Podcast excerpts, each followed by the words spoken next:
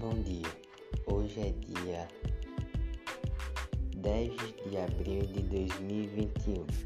Eu vou falar um pouco sobre a crise na saúde brasileira.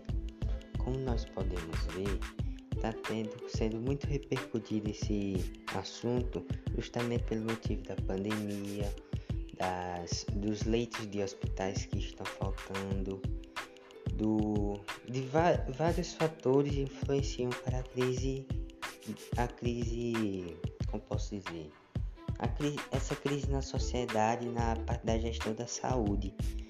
Muitos hospitais não estão dando conta por conta da pandemia. Muitas pessoas entrando lá com casos graves, infelizmente não conseguindo sair.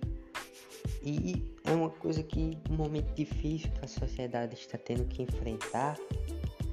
E eu acho, na minha opinião, que muito da crise econômica é culpa dos políticos, mas não dos políticos bons e sim dos corruptos.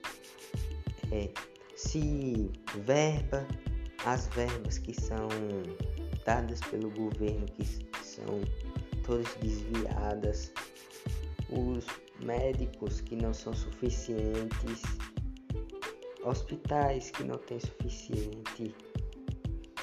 Vários fatores influenciam para essa crise no Brasil. Então, acho que a melhor forma de resolver essa crise seria é, seria dando mais, fazendo mais verbas, mais vacinas e etc. Bom, esse foi meu trabalho. Falei um pouquinho assim, bem, bem rápido, como posso dizer.